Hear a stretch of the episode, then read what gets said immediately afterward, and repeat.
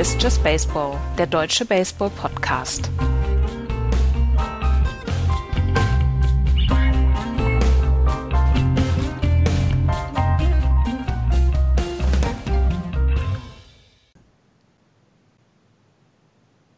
Anfang September ist es. Drei Wochen Regular Baseball Season haben wir noch vor uns und hier ist Just Baseball mit den neuesten Entwicklungen aus der MLB. Hallo, liebe Leute. Hallo, Florian. Happy Roberto Clemente Day. Ist der heute? 9.9. 9.9. Den puerto-amerikanischen äh, Spielern in der MLB ist es erlaubt, heute alle die Nummer 21 zu tragen. Hervorragend. Hallo Andreas. Hallo. Das hat er natürlich, da wollte er wieder für sich behalten. Ja. das habe so. ich nicht abgesprochen. Ne? Geil. Gibt es, gibt, es, gibt es noch etwas, was wir erwähnen müssen? Nein. Nein. Ich hoffe, es geht euch gut da draußen und ihr genießt die aktuelle Baseball-Saison. Ich weiß jetzt nicht, ob Genuss genau das ist, was ich mit der äh, MLB-Saison 2020 verbinde. Allerdings ist es schon so, dass ich äh, ja, Baseball schon äh, arg konsumiere. Wie ist es bei euch? Ist die, bei Andreas, ist die Saison der Red Sox ein Grund für dich, weniger Baseball zu gucken? Nein. Also okay. ich, nein, nein, also ich, ich, ich, gucke tatsächlich auch noch sehr viele Red Sox-Spiele. Ja, ich auch. Ich habe gestern Gestern Abend war schon wieder ein Heartbreaker. Ja, aber, aber gestern Abend zum Beispiel, das möchte ich noch gerade sagen. Ich habe gestern Abend, bin ich vor dem siebten Inning ins Bett gegangen, weil ich gewusst habe, da passiert noch was. Und Matt Barnes weiß, wie er mich enttäuscht und wie er mir das Herz bricht. Und das hat er gestern wieder geschafft. Und deswegen, wenn ich zum Beispiel Real Life diese Spiele gucke und die Red Sox führen nach sieben Innings noch, dann mache ich aus und gucke mir das Ergebnis an, weil ich will es nicht sehen, wie sie, wie sie das noch verlieren. Und deswegen gucke ich es mir dann an und denke dann, entweder, ach, ich habe es gewusst, oder ach Mensch, das hättest du ja schon noch gern gesehen, die Spannung. Aber nee, ich kann, ich kann Spiele nicht bis zum Ende angucken, aber ich gucke nach wie vor sehr viel Baseball. Das, äh, ähm, also das hat an, am Spaß an der Saison hat es nichts, keinen Abbruch getan. Okay, Wäre natürlich wären bei mir geht es tatsächlich genauso. Äh, ich gucke auch noch relativ viel Red Sox, aber äh, gucke ab und an dann auch mal die interessanten Spiele. äh, bei dir, Florian, wird sich ja wahrscheinlich sogar die Saison besser gestaltet haben, als du es dir vorher gedacht hast, oder? Absolut, absolut. Also ich bin, ich bin tatsächlich sehr begeistert von meinen Giants, weil sie ein Team sind, was eben, wo du eben nach dem siebten Inning, egal ob sie führen oder zurücklegen, weiter einschalten kannst, weil es passiert dann doch noch immer was. Es gab auch schon Spiele, die man erst spät, erst im neunten Inning verloren hat, trotz Führung. Es gab aber auch Spiele, die genau andersrum ausgegangen sind. Es ist äh, immer äh, eine Wundertüte, was einem da angeboten wird. Aber es macht halt auch Spaß, weil, weil eben viele Spiele über sich hinauswachsen, was vielleicht in diesem Jahr bei euch, bei den Red Sox, eher nicht so ist. Gestern Abend das Phillies gegen Red Sox-Spiel, als ich es eingeschaltet habe, ich gedacht, es ist so wie Unfall gucken. Ne? Du hast die Phillies mit dem schlechtesten Bullpen aller aller Zeiten sozusagen. Du hast die Red Sox, die auch nicht gut pitchen. Es gibt ja zum Glück Highlights auf beiden Seiten. Also ich finde Bryce Harper ist immer noch ein ziemlich guter Outfielder. Äh, Didi Gregorius gefällt mir bei den Phillies dieses Jahr auch sehr gut. Äh, bei den ähm, äh, Red Sox mag ich immer noch Alex Verdugo mal hervorheben. Ich glaube, das ist, wird jemand, der euch noch ganz, ganz viel Spaß macht. Und Rafael Devers müssen nicht ansprechen. Das ist ein Top-Spieler, den Home Run, den er da jetzt letzte Nacht geschlagen hat. Im zweiten Spiel war es, glaube ich, das war schon wieder sehr impulsiv.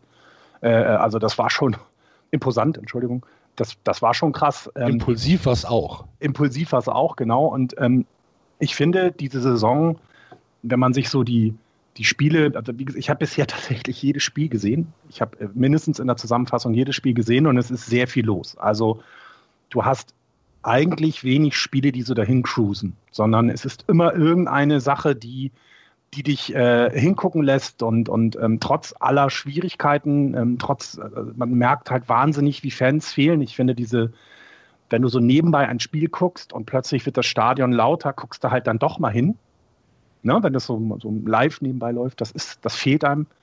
Aber Baseball ist einfach immer noch, es hat so viel Geschichten diese Woche wieder. Wir können über so viel reden. Wir hätten jetzt eigentlich wahrscheinlich für sechs Stunden Sendungen, so nach dem Motto. Das ist schon geil. Ja. Für wen es im Moment nicht so richtig geil läuft, und das ist wahrscheinlich die größte Geschichte, mit der wir diese Woche anfangen müssen, sind die New York Yankees. Vor der Saison als klarer Favorit auf zumindest das American League Pennant gesetzt. Ähm, wir haben in der Saisonvorschau vom überragenden Pitching gesprochen. Wir haben von der unfassbaren Offensivqualität der New York Yankees gesprochen. Äh, zu Beginn der Saison haben sie dann auch ähm, ihre Spiele gewonnen, aber so seit zwei, drei Wochen äh, schwächeln die Yankees ein bisschen und sind mittlerweile nicht mehr positiv. Sie spielen im Moment ähm, bei 21-21 einen 500er Ball, haben zwei der letzten zehn Spiele nur gewinnen können. Aktuell fünf Niederlagen am Stück. Und insgesamt ist die Saison der Yankees, wenn man jetzt die ersten 42 Spiele betrachtet, ähm, ja, mit underwhelming noch so ein bisschen äh, geschönt besprochen. Es fängt mit dem, mit der Offensive an, mit dem Betting an, was sich zu 100 Prozent eigentlich auf DJ äh, LeMathew äh, beschränkt. Alles andere ist ja, tatsächlich nicht so richtig fantastisch. Egal, ob es Giancarlo Stanton ist, ob es Aaron Judge ist, ob es äh, Luke Voigt ist.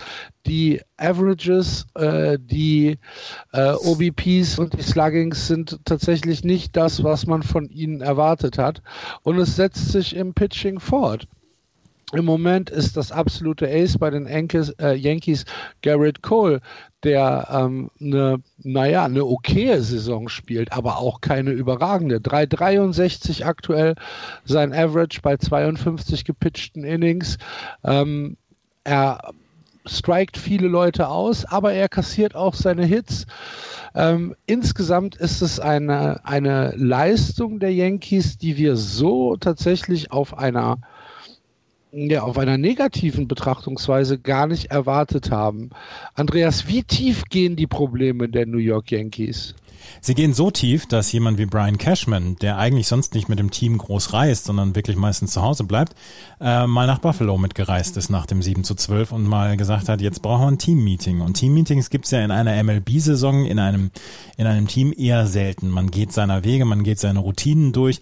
Wenn ein Team-Meeting gehalten wird, dann ist es meistens, äh, wenn wirklich etwas schief läuft. Und Brian Cashman hat dieses Team-Meeting gehalten, nachdem man äh, ein Spiel gegen die ähm, Toronto Blue Jays mit 7 zu 12 verloren hat, wo man in äh, sieben oder in einem Inning zehn Runs im sechsten Inning abgegeben hat und das Spiel dann wirklich auf peinliche Art und Weise ähm, verloren hat. Dann haben sie nochmal ein Spiel gegen die äh, Blue Jays jetzt mit 1 zu 2 verloren und haben fünf Spiele aus den letzten 20 Spielen gewonnen.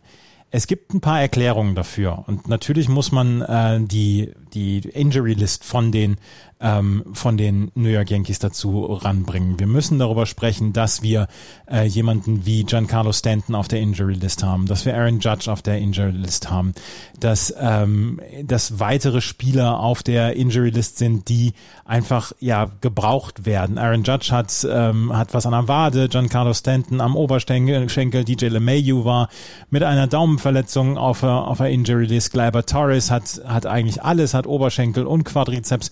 Also da sind einige Sachen, die dazukommen. Dazu kommt eine Offensive, was du eben gesagt hast, die in den letzten 30 Tagen, ich habe mir nur mal die, die Werte der letzten 30 Tage angeguckt, die wirklich furchterregend ist. Wenn du jemanden wie Gary Sanchez hast, der in seinen letzten 65 At-Bats sieben, neun, neun Hits hatte und nur sieben Runs, ähm, davon zwar aber sechs Home Runs, aber ansonsten nur Fliegen fischt wenn du nur DJ LeMayu hast, der 63 At-Bats hatte und 20 Hits hatte, aber ansonsten wirklich nur mittelmäßige Offensive hast, dann kannst du diese Spiele nicht gewinnen. Und die New York Yankees sind ums Hitting rum aufgebaut worden. Ja, sie haben Garrett Cole.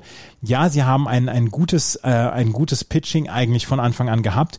Aber das ist eigentlich im Anbetracht dessen, was offensiv möglich wäre für die Yankees, sind sie nur in Anführungsstrichen und bitte äh, nagelt mich nicht darauf fest, aber Beiwerk. Und sie mussten dieses, diese, diese, diese, diese Offensive mussten sie unterstützen. Ähm, und Garrett Cole ist, ist ein guter Pitcher und hat auch seine Probleme. Das Bullpen ist halt im Moment auch nicht gut und so kommen sehr viele Sachen zusammen. Und ähm, Dabei war das Bullpen Bullpen eigentlich das Gold Nugget ja. der Yankees noch. Ja, ne? ja, ja. Und ähm, die Yankees wurden dann jetzt auch kritisiert dafür, dass sie zur Trade Deadline nichts gemacht hat. Brian Cashman hat aber gesagt, ähm, wir hatten keine Möglichkeiten, was zur Trade Deadline zu machen, weil die Preise beziehungsweise ja die Preise, die aufgerufen wurden für Spieler, die uns verbessert hätten, die waren einfach zu hoch und deswegen müssen wir das von intern oder aus interner Sicht lösen. Und es geht kein Weg drumrum eine Nicht-Playoff-Teilnahme für die Yankees wäre eine Katastrophe. Und so kann man es, glaube ich, wirklich sagen. Und sie sind im Moment auf dem achten Platz. Sie würden im Moment in einer Serie zu den Tampa Bay Rays reisen. Und wir, dass, dass wir die Tampa Bay Rays und die Yankees in den Playoffs sehen, damit haben wir schon so ein bisschen gerechnet, aber doch nicht in der ersten Runde.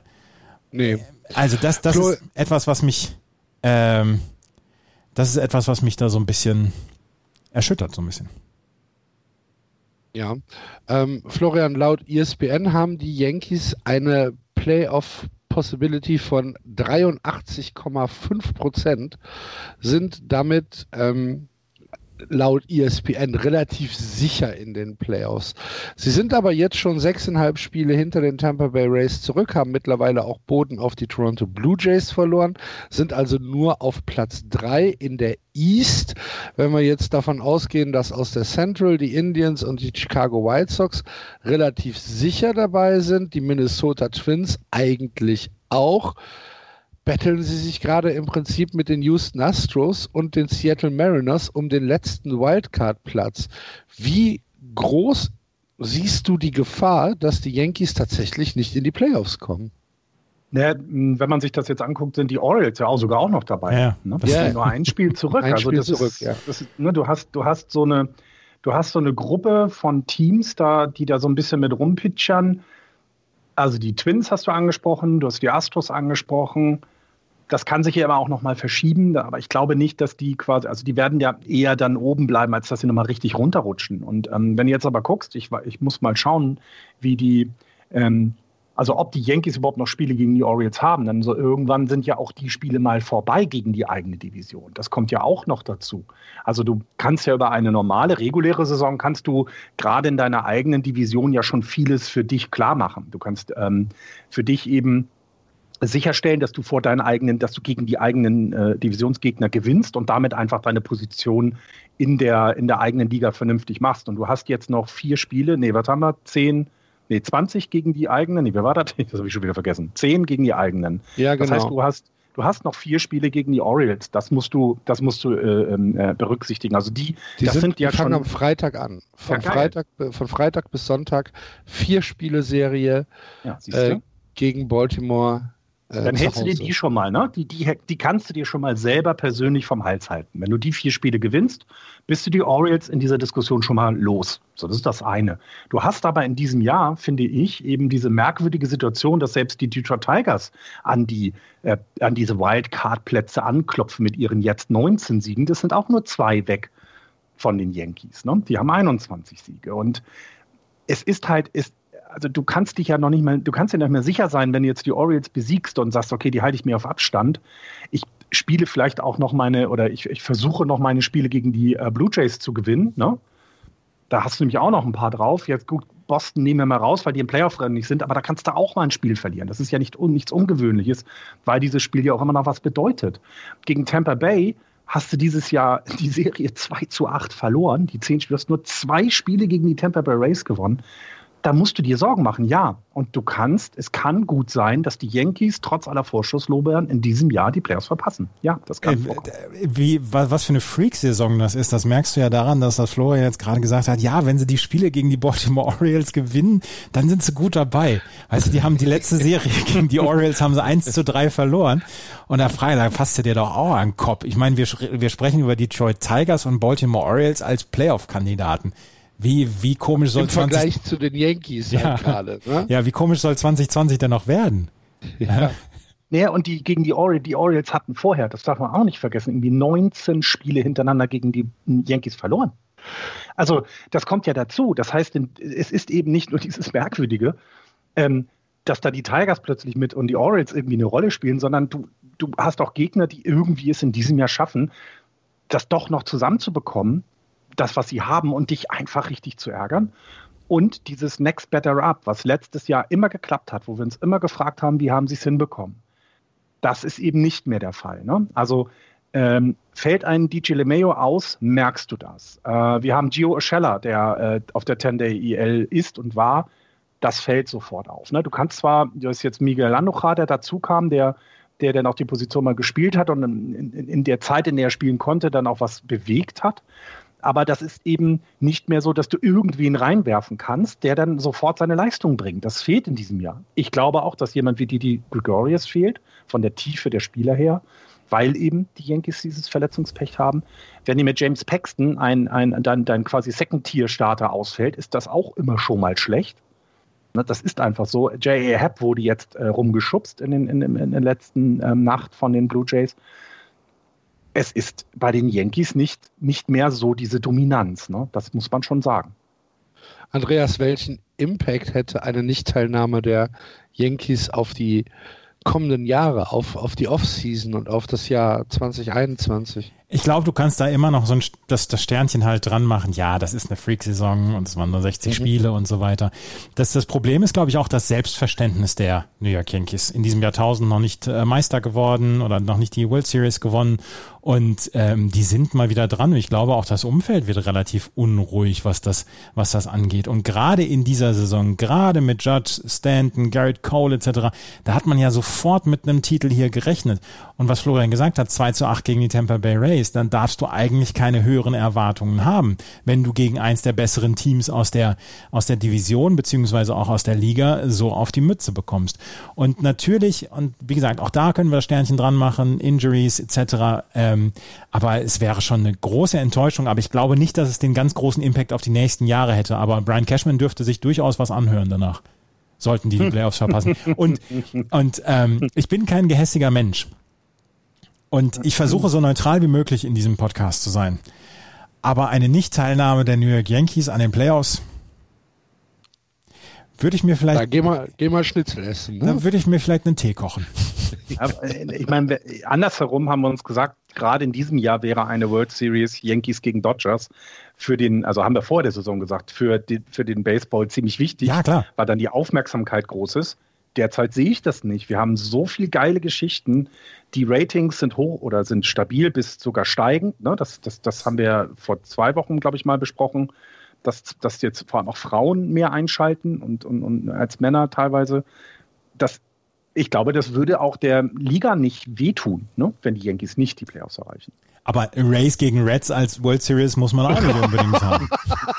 ich, hatte jetzt die, ich hatte jetzt die Race gegen die Phillies. Aber Phillies ist ja wenigstens noch ein Big Market. Ja, richtig, aber gut. Aber Race du wolltest doch Padres kann ich halt nicht nehmen, weil ich dazu zu aufgeregt wäre.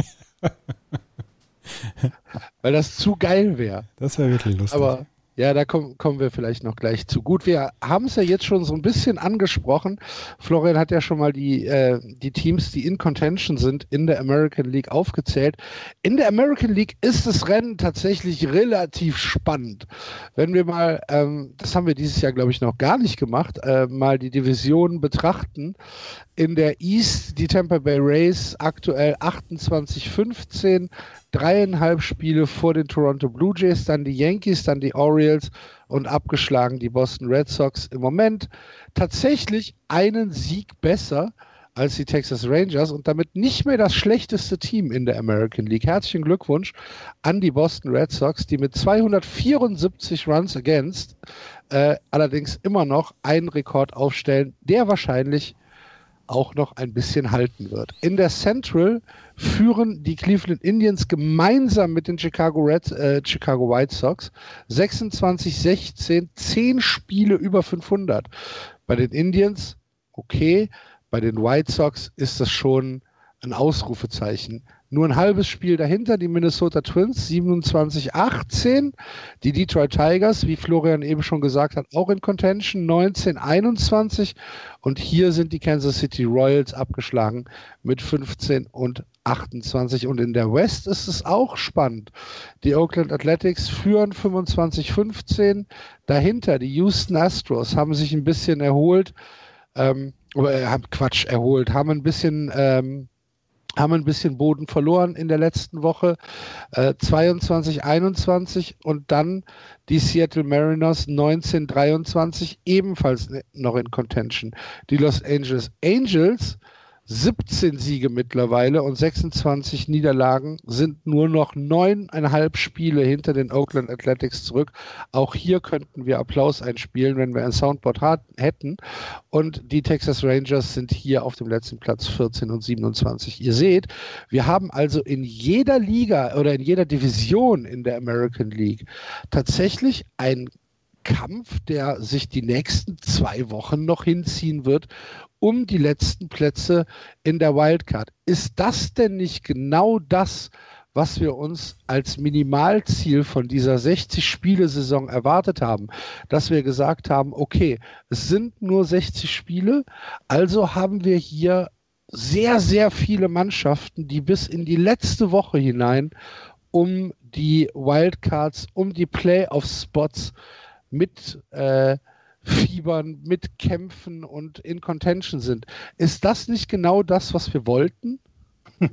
ja, klar.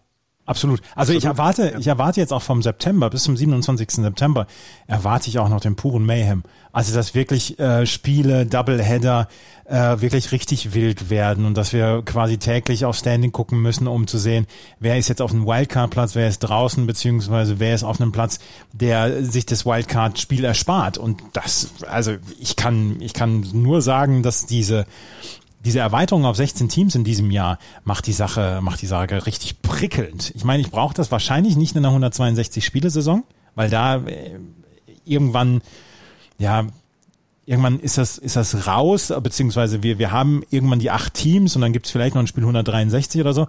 Aber diese 16 Teams, gerade jetzt hier in dieser 60 Spiele-Saison, was Besseres kann ich mir gar nicht vorstellen. Ich bin Fan. Gerade, gerade weil es eben die Auswirkung hat, dass als Drittplatzierter in der American League Central du dir weiterhin noch ähm, Gedanken machen kannst, in die Wildcard, äh, äh, die Wildcard äh, zu erreichen, aber auch als Viertplatzierter mit zwei Spielen unter ähm, dem 500er Schnitt mit den Detroit Tigers die Hoffnung auch noch nicht aufgegeben ist. Und das macht es eben, finde ich, gerade für diese Teams, die so in diesen Übergangsjahren sind, nehmen wir die Tigers.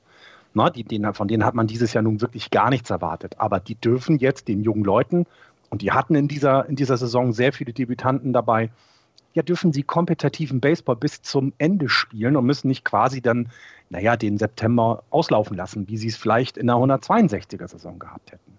Ähm, das gleiche gilt für mich zum Beispiel auch für die Seattle Mariners, die überraschend viele Siege haben, finde ich, in diesem Jahr. Ähm, die eben auch ihr junges Team da jetzt äh, mit, mit viel mehr Elan auf den Platz schicken können, als so nach dem Motto, hol dir ein paar At-Bats in, in, in den Majors ab oder ne, ein paar, paar äh, Pitches in den Majors ab, sondern das hat einen Wert für die und das, das bringt doch auch den Teams was für das nächste Jahr, wenn jeder schon mal in einer Situation war, wo, wo sie gesagt haben, diese Serie gewinnen und wir sind dran. Das, das, ist, das macht ja was mit dem Team. Es ist auf jeden Fall unglaublich lustig, die, ähm, die Teams im Moment, wie sie, wie sie versuchen, in irgendeiner Weise wieder Fuß zu fassen und, und Boden unter den Füßen zu bekommen, damit sie sich von Teams wie Baltimore oder Detroit nicht abfangen lassen. Und Baltimore und Detroit hatten wir wirklich als klare Rebuild-Kandidaten und Baltimore spielt spielt seriösen Baseball dieses ja, Jahr. Ja, und, wirklich, das tut und Detroit spielt seriösen Baseball. Die haben auch noch, die haben dann auch noch äh, Talente, die sie hochholen können. Casey Mice zum Beispiel und so. Ja das, das macht schon sehr viel Spaß. Es ist eine absolute Freak-Saison und wir werden immer drauf gucken und sagen, ja, du bist dann auch damals Corona, die 60 Spiele, was war das für ein wilder Ritt? Und nächstes Jahr wird sich das wahrscheinlich wieder nivellieren, war das Wort. Ähm, dann aber, naja, das ist, das ist hochkomisch. Vielleicht haben wir das dann aber auch verdient. Ja, dass es sich nächste Saison wieder ein bisschen ja. ruhiger gestaltet als, als dieses Jahr. Aber, aber du kannst Alles doch, so ein bisschen kann, wie auf Koks, ne? Du, also du kannst doch gar nicht anders als diese Saison irgendwie lustig finden. Diese, diese Doubleheader mit zweimal sieben Innings, dann dieses auf der zweiten Base stehen in, in Extra Innings, dann, dann passieren da die wildesten Geschichten, weil sie Ich bin mir sicher, dass es bleiben wird. Meinst du? Ja. Die Doubleheader und? Nee, die, die, äh, Extra, Inning? die Extra Inning Rule. Ich bin mir ich hoffe, sicher, dass sie bleibt. weil alle finden es geil. Das ist, das ist Spektakel. Ja, ja, und es macht auch vor allem ein Extra-Inning-Game nicht langweilig. Genau. Na, das, das, und ähm, alle finden es geil. Und ich bin mir auch sicher, dass die Teams es geil finden, weil die halt auch keinen Bock mehr haben, 19 Innings gegen die Mets zu spielen. Das haben die Mets ja selber noch nicht mal. ja, eben. Das, äh, also, ja. also bei der Extra Inning Rule könnte ich mir tatsächlich auch vorstellen, dass die bleibt. Ähm, bei den Doubleheader mit sieben Innings, das kann ich mir Nein, nicht vorstellen. Nein, das glaube ich auch nicht. Nein. Dafür haben wir denn ja auch normalerweise nicht so viele Doubleheader. Das darf man nicht vergessen. Und deswegen glaube ich, es wäre, ich glaube, es wäre der richtige Weg für Baseball, ähm, so einen Baseballtag auch den Zuschauern nochmal anders zu gestalten, weil du, ne, wenn, wenn du nur sieben Innings spielst, kannst du das ja auch quasi für die Zuschauer nochmal anders machen. Das wäre schon ein gute, finde ich, eine gute Sache werden sie aber wahrscheinlich nicht tun, weil auch die da wollen die Teams ja ihre neuen Innings äh, haben. Es geht ja auch ein bisschen um Statistiken und und und. Ne? Also ja. darf ja nicht vergessen, dass, dass ja so ein, so ein Hitter dann halt eine das vierte At-Bat ne? möchte, ne? Ja, ja.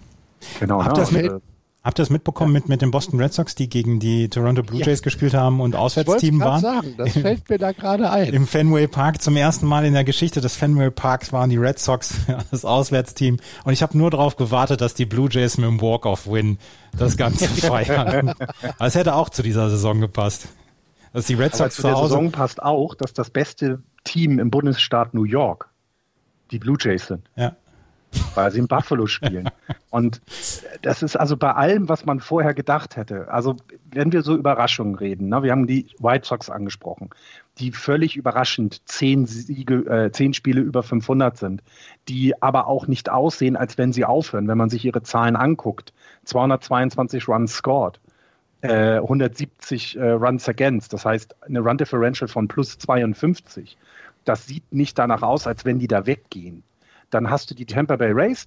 Gut, vor der Saison hätte man äh, das äh, auf Andreas hören können, wollte keiner. Jetzt seht ihr, was ihr davon habt. Und dann siehst du die Blue Jays. 24-8.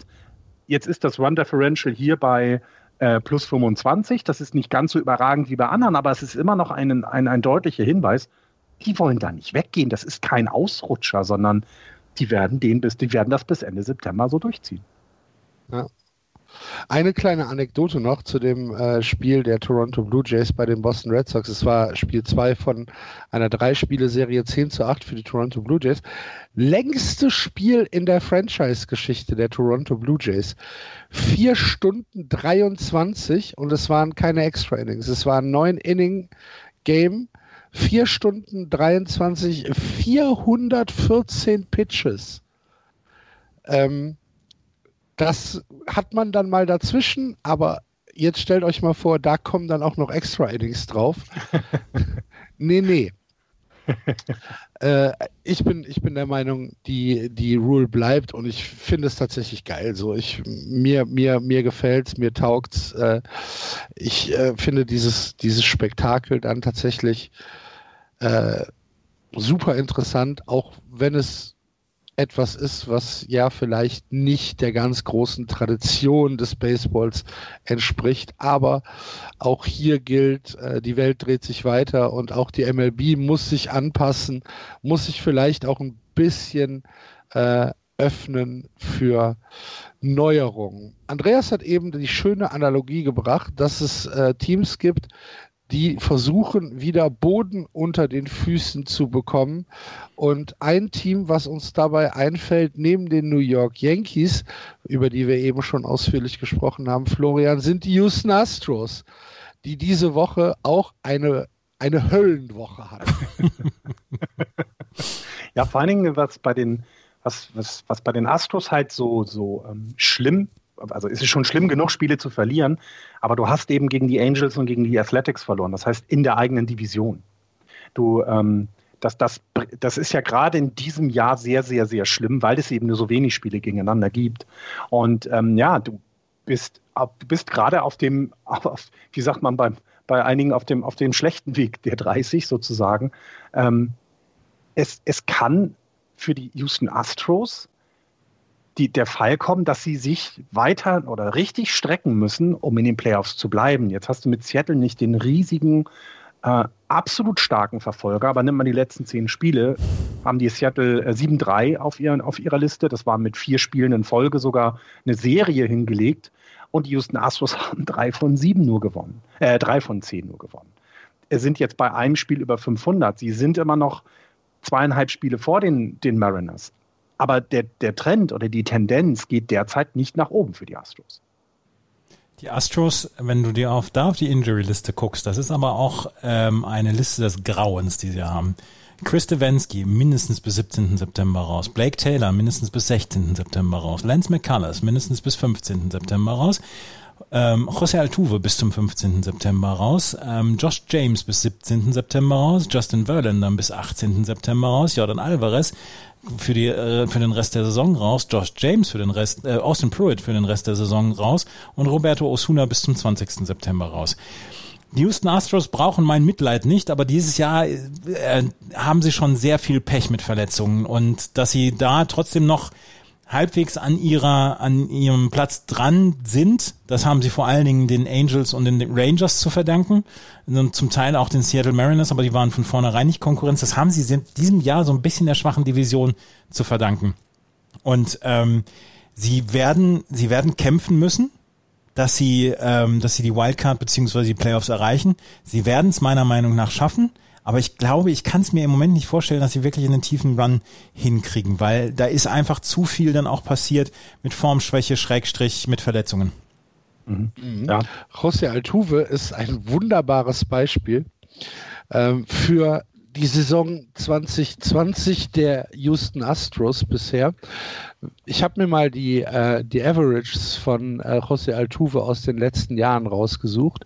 2014 341, 2015 313, 2016 338, 2017 246, 2018 316, 2019, 298 und 220.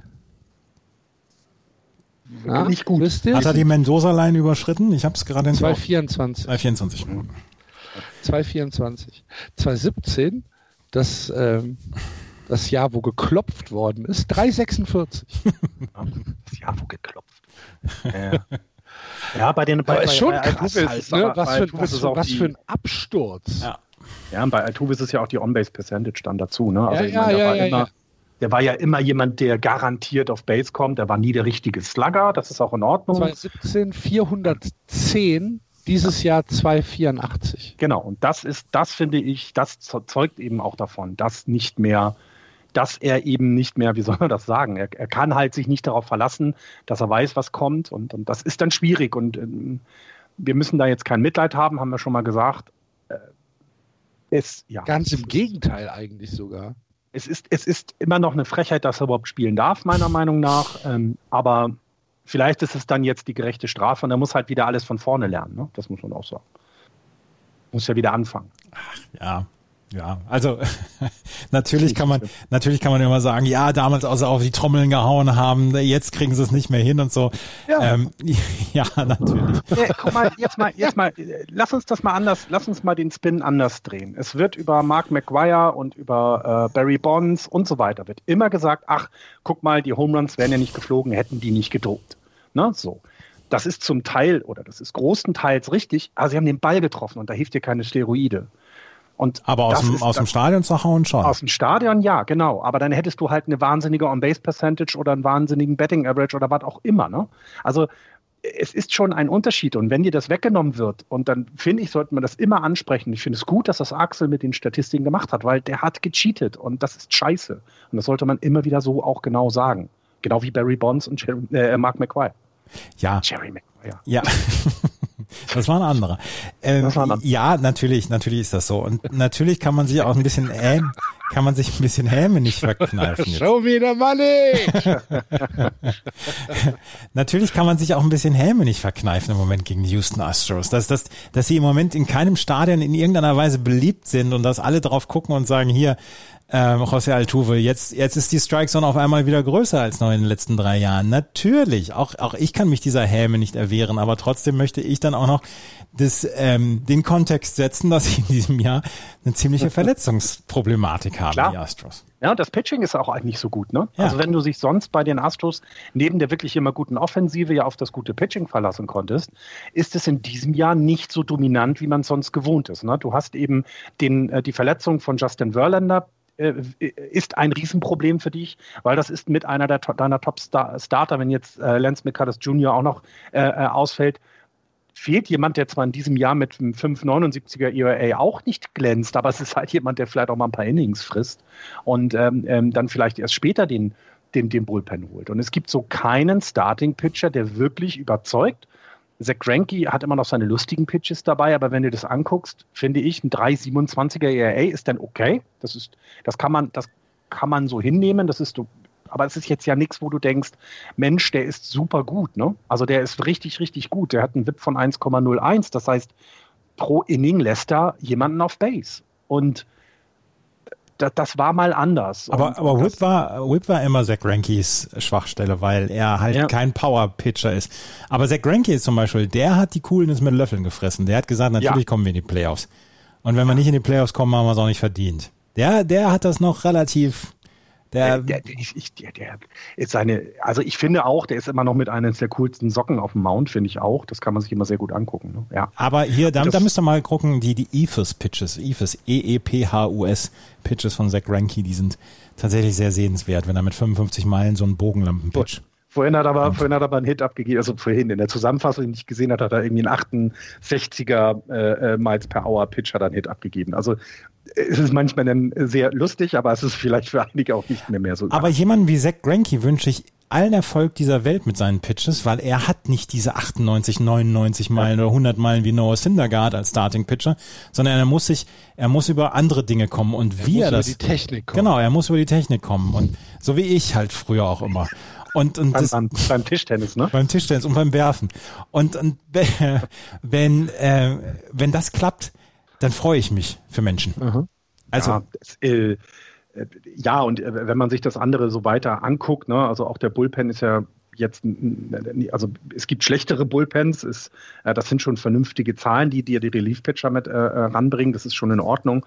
Ähm, ich glaube aber eben, so dieses Top-Niveau äh, ist jetzt in, in, bei den Astros vermutlich das ist einfach jetzt vermutlich vorbei, würde ich jetzt mal behaupten, in diesem Jahr. Und ich, ich kann mir auch schwer vorstellen, dass alle jetzt nochmal diesen, ne, diesen, diesen Turn kriegen, denn was ver vermutlich auch fehlt, ist das All-Star-Break. Ne? Dass du so ein Wochenende, dass du so fünf Tage mal Ruhe hast, dass du vielleicht ein kleine Wehwehchen aus. Wow, weiß aus, ich nicht. Es ist nur eine 60-Spiele-Saison. Sie haben auch eben in der normalen Saison äh, kein All-Star-Break in, in den ersten 60 Spielen. Ja, ja, klar, aber du musst die 60 Spiele, musst du Volldampf geben. Ja, gut. Also das, das glaube ich, ist ja. noch ein Unterschied. Ne? Wenn du die ersten 60 Spiele der Saison nimmst, wird dir verziehen, wenn du ein paar Schwächephasen hast.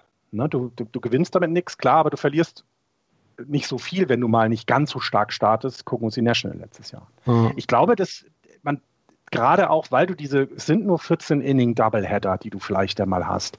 Aber das geht, glaube ich, schon an die Substanz, wenn du dich nicht vernünftig ausruhen kannst, wenn auch noch Reisezeit dazu kommt. Also ich finde, wenn wir das sagen mit den 60 Spielen, dann ist das ein guter Hinweis. Da hast du vollkommen recht.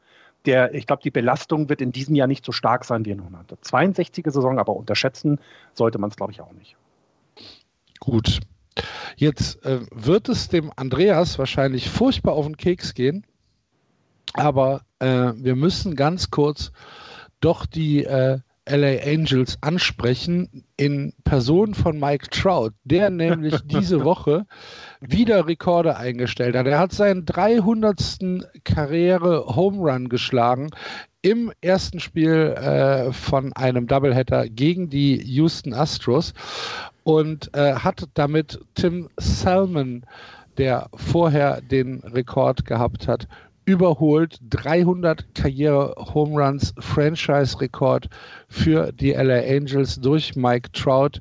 Äh, er hat das im Alter von nur 29 Jahren erreicht und äh, ist damit ähm, tatsächlich der alleinige Inhaber der Home Run Franchise Rekordliste der LA Angels. Außerdem ist er der jüngste gewesen, der 300 Home Runs und mindestens 200 gestohlene Bases in seiner Karriere geschafft hat.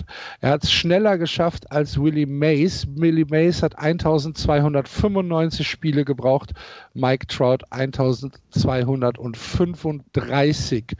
60 Spiele, also weniger als Willie Mays für drei Home Runs und mindestens 201, äh, 200 Stolen Bases. Es waren dann 201. Das ist also der wöchentliche Trout Watch, welcher Rekord diese Woche gefallen ist. ja. Und wie viele Leute er auf der auf der uh, All-Time uh, Wins Above Replacement Liste er schon wieder eingeholt hat. Da ist er glaube ich auch schon irgendwie auf Platz 67 oder so. Ja, hat ja, ja sowieso diese, diese ja. ja. und diese 300, ich meine, das klingt immer so, ja, ne, das ist ja 300 Home Runs.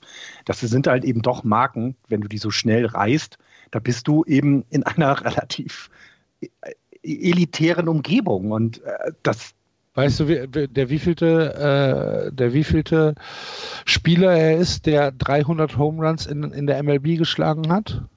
200 irgendwas? Der 151. 100. Also ja, es gab so vor ihm 150 Spieler in der gesamten Geschichte der MLB, die 300 Home Runs geschlagen haben. Und ähm, ja, es, das, es, es gab eine Menge Spieler in der MLB ja. in der Geschichte. Und äh, ja. das ist, das ist jetzt nichts, was, wo man sagt, ja, gut, der ist jetzt auch schon 29, da kann man auch mal 300, 300 Home Runs schlagen in 1235 Spielen. Das ist ja, so viel ist das ja nicht. Ja, doch. Mike Trout ist auf Platz 83 im Moment in der Career War Liste, also Wins above Replacement, 73,8. Wins above Replacement hat er. Er ist gleich auf mit Frank Thomas. Er wird wahrscheinlich, höchstwahrscheinlich, noch Reggie Jackson. Er könnte Hört noch. euch mal die Namen an. Hört euch ja. bitte diese Namen an. Frank Thomas, Reggie Jackson. Das sind keine äh, billigen äh, äh zwei, zwei Jahresvertragsspieler, die mal ein tolles Jahr hatten. Frank Thomas ist ein Monster gewesen. Frank Thomas hatte Reggie 19. Jackson, Frank Thomas hatte 19 Saisons, Reggie Jackson 21 Saisons, um ja. auf 74 Siege zu kommen. Mike Trout ist in seiner 10. Saison. Ja. Paul Molitor ist bei 75,7 auf Platz 75. Kurt Schilling oder Joe DiMaggio ist auf, auf Platz 66 mit 79,1, hat das in 13 Jahren gemacht und ähm, ja, also das ist, das ist tatsächlich, das kannst du täglich angucken, wen er jetzt wieder überholt. Ja. Und was da für Rekorde fallen halt. Ja, ja. Ne? ja, ja. Das, ja, ist dann, das ist dann halt, ja. Ich finde es auch gut, dass wir über Mike Trout reden und nicht über die äh, äh, äh, äh hier Angels auf Anaheim. Die Angels, Angels sind mittlerweile zwei Spiele besser als die Boston Red Sox. Also. Das haben hat aber gefangen. auch nie in dieser Saison nicht viel zu sagen, leider. es tut mir sehr leid, dass ich das so deutlich sagen muss. Gut, wir müssen, um die American League äh, abzuschließen, haben wir noch eine Chronistenpflicht zu erfüllen, nämlich wir müssen äh, berichten, dass Max Kepler leider auf der Injury List sitzt. Wie schlimm ist es? Florian hat es nachgeguckt, ich weiß es nicht. Ja, also er ist auf der 10-Day DL, also äh, IL, ähm, das ist also ja schon mal in Anführungsstrichen gut. Ähm, ich, also es ist immer schwer, die, die Teams tun sich ja schwer damit, quasi genau zu sagen, wann er denn wiederkommt und was es ist. Ne? Das ist jetzt nicht so. Adduktorenverletzung. Ähm, äh, genau, und es sind Adduktoren, genau. Und ähm, ich, also ich, ich hoffe mal. Also er wird wiederkommen, denke ich mal. So, es, es wirkt jetzt nicht so, als wenn er komplett raus ist. Dann hätten sie es, glaube ich, früher gemacht. Okay. Einfach, ähm, einfach weil ja auch für die Twins es um viel geht in dieser Saison. Ne? Die sind in der, sind in der American League äh, Central da sehr gut dabei, sind zwar im Moment nur Dritter, aber das kann sich ja jede Nacht ändern. Ich glaube, da würden sie schon, ähm, ja, da würden sie schon äh, mehr News rausgeben, wenn es wirklich was Schlimmes ist. Und sein, sein Replacement hat ja auch gleich irgendwie einen Home geschlagen. Ne? Der Duca war das, glaube ich, der dann kam war, war sehr lustig. Also der kam rein und hat auch eben mal einen Home geschlagen. Also es ist, äh, ja, hat was. Gut, dann äh, lasst uns doch mal in die National League gehen und hier über die Geschichten der Woche ein bisschen sprechen. Vielleicht gucken wir hier auch erstmal auf äh, das Bild, was die einzelnen Divisionen abgeben. Auch hier gibt es tatsächlich viele, viele Implikationen für die Playoffs. In der National League East führen die Atlanta Braves mit 24 Siegen und 18 Niederlagen, anderthalb Spiele dahinter, die Philadelphia Phillies 21-18, die Marlins positiv 19-18 immer noch. Ähm, die New York Mets und die Washington Nationals sind wahrscheinlich raus aus der Nummer. Die Mets 19-24 noch mit marginalen Chancen die Washington Nationals eher nicht mehr 16 und 25 sollten dieses Jahr keine Rolle mehr in den, im Playoff Run spielen. Die Central, die vielleicht schwächste Division im gesamten Baseball. Die Chicago Cubs führen hier relativ souverän, 25 Siege, 18 Niederlagen dahinter. Die St. Louis Cardinals, deren äh, Tabellenbild immer noch ein bisschen verzerrt ist, weil sie einfach weniger Spiele haben als ihre Konkurrenten 18 und 17 sind sie im Moment, also ein Spiel knapp über 500. Und dahinter wird dann schon alles negativ und zwar so negativ, dass wir wahrscheinlich nicht mehr von Playoff-Kandidaten reden. Die Brewers 1822, die Reds 1824 und die Pittsburgh Pirates 14 und 26. In der National League West dagegen ist das Rennen immer noch spannend. Mindestens die ersten vier Mannschaften haben hier noch Chancen, in die Playoffs zu kommen. Die Dodgers sehr, sehr souverän vorne, 31 und 12. Dahinter Slam Diego, die San Diego Padres 27-17, viereinhalb Spiele zurück. Die Giants ein Spiel über 500, 22, 21 und die Colorado Rockies 20 und 22, aber immer noch in Contention, vor allen Dingen, wenn man halt ähm, davon ausgeht, dass aus der Central vielleicht niemand außer den Chicago Cubs in die Playoffs kommt. Die Arizona Diamondbacks hier am Tabellenende 15 und 28. Wollen wir vielleicht einmal, äh, bevor wir, bevor wir das Lobpreisen anfangen, ähm, den roten Faden dieser Sendung, dass es sich, äh, dass wir, dass wir eher Krisen besprechen, wollen wir mal mit der Central anfangen, die mich komplett nicht abholt, die, diese Division. Ich weiß nicht, was dieses Jahr in der Central los ist. Klar, die Cubs spielen eine wirklich okaye Saison, aber auch nicht, dass ich sage, ach du liebe Güte, was spielen die Cubs für einen fantastischen Baseball. Ich habe jetzt die Serie gegen die Cardinals gesehen. Ähm, vier Spiele Serie, davon haben sie drei verloren und die drei, die sie verloren haben, das sah teilweise relativ hilflos aus. Ähm, hat mir hat mir überhaupt nicht gefallen.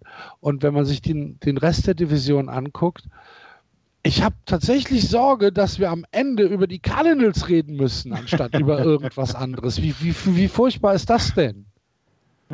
Diese. Ich weiß. Na, mach du erstmal. Ja, also die, die Cups, wenn wir, wenn wir damit an, also du musst dir doch zum Beispiel mal die letzten, was waren das, irgendwie zehn Tage oder was von, von äh, Rizzo zum Beispiel, von Anthony Rizzo angucken der, der trifft nichts. Und das ist, es ist äh, beängstigend, wenn man ihn at bat sieht, wenn man sieht, wie er, wie er da steht und völlig verunsichert ist, was er da jetzt eigentlich machen soll. Sie Glück haben, dass ähm, diese Löcher, die sie hatten, weil auch ein Chris Bryant hatte ein ziemliches Loch schon in dieser Saison. Das äh, Javier Baez äh, ist knapp mit 208er äh, Betting Average äh, über der Mendoza-Line. Die haben diese Löcher und irgendwer schafft es aber, Spiele noch zu drehen.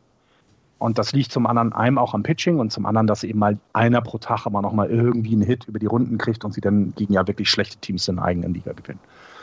Und die, die, die Cups wirken ja als für mich sicherer Sieger dieser, dieser Division, weil ich glaube nicht, dass die Cardinals mit ihrem 98 Spielen in 15 Tagen da nochmal rankommen, weil das ist wirklich super anstrengend für die. Ich glaube aber, dass die, die werden sie da nicht vom Thron stoßen, aber die Cups wirken alles andere als gesetzt und gefestigt. Ja. möchte ich, dem möchte ich gar nicht so richtig viel hinzufügen. Die Cubs ähm, haben meiner Meinung nach einen guten Start hingelegt und diese, diese Division ist ja, wie die Amerikaner ähm, sagen, up for grabs. Also die kann ja jeder bekommen eigentlich. Das ist ja, das führt ja dann jetzt so weit, dass die Chicago Cubs sich sehr, sehr sicher im Moment fühlen können und sagen können, ja, wir werden auf jeden Fall die, ähm, die Playoffs erreichen. Aber andere Teams, wie schon zum Beispiel die Cincinnati Reds, wir haben vor der Saison über die Cincinnati Reds gesprochen und haben gesagt, na, vielleicht können die eine Überraschung in diesem Jahr schaffen. Mike Mustakas geholt, Nick Castellanos geholt und jetzt äh, stehen sie da mit 18 und 24 und der President of Baseball Operations, Dick Williams, hat schon gesagt hier, ja, ich habe noch Vertrauen in ähm, David Bell, in den Manager. Er hat, ähm, er hat Merkel-like, hat er sein Vertrauen ausgesprochen und dann wissen wir, was das heißt, wenn die jetzt die ähm, Playoffs verpassen, weil er sagte, wenn sie die Playoffs verpassen, wäre er persönlich extrem enttäuscht. Er ist nicht sauer, er ist enttäuscht. Und ähm, die, die, die Division, die kann man sich im Moment holen. Natürlich muss man im Moment und in diesem Jahr dann auch mit dem anderen Format gegen Teams aus der AL Central spielen und sehr häufig gegen die Teams aus der AL Central spielen. Und es ist vielleicht nicht immer ein Spaß, gegen die White Sox und die Indians im Moment zu spielen und gegen die Minnesota Twins aber trotzdem muss das besser laufen, gerade auch für ein Team wie St. Louis. Milwaukee ist eine pure Enttäuschung, Cincinnati Wahnsinn, enttäuscht. Oder? Wahnsinn, Wahnsinn. Cincinnati enttäuscht und Pittsburgh ist im, im, sogar im Rahmen.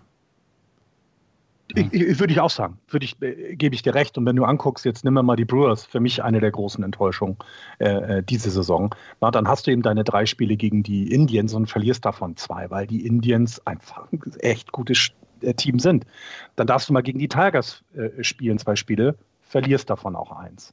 Also du hast eben dann das Pech, ne? dann, dass dann die Twins irgendwann mal, äh, äh, dass du irgendwann mal nach Minnesota musst und verlierst dort auch zwei Spiele. Also die fehlen einfach vielleicht auch Siege in dem Jahr gegen sowas wie Pirates und so weiter, die du vielleicht sonst äh, mehr geholt hättest.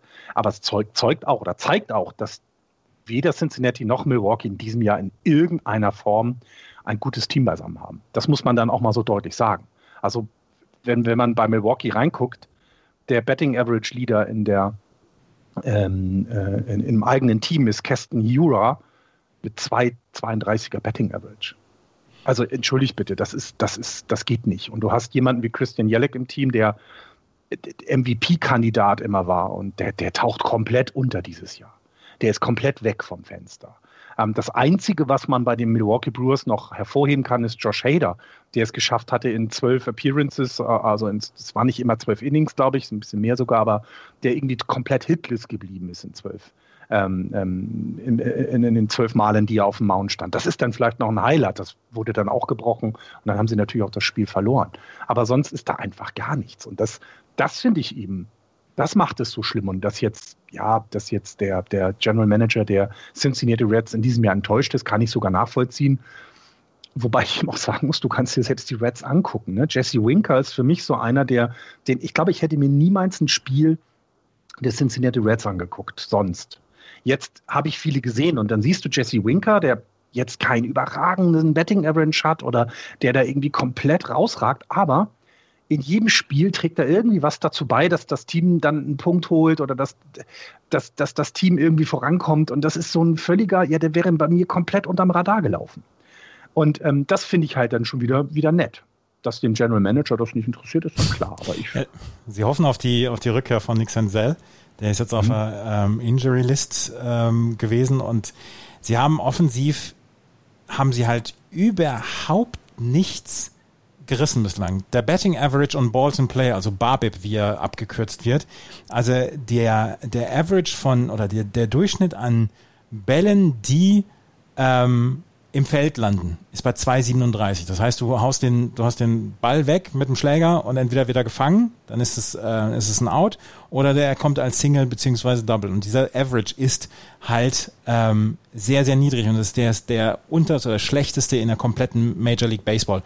Und das, ähm, ja, ist eine Sache, die im Moment für die Cincinnati Reds offensiv überhaupt nicht klappt. Haben wir eigentlich Axel verloren oder?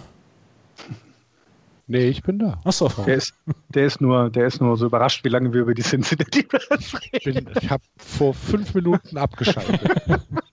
ich wollte eigentlich nur eine Überleitung geben, aber schon okay. Nee, ich bin aber da. Dann haben wir uns reingesteigert. ja, und dann, ähm, ich, ich bin sehr gespannt, wenn wir noch mal ganz kurz zum Schluss, zum Abschluss noch mal über die Cardinals reden.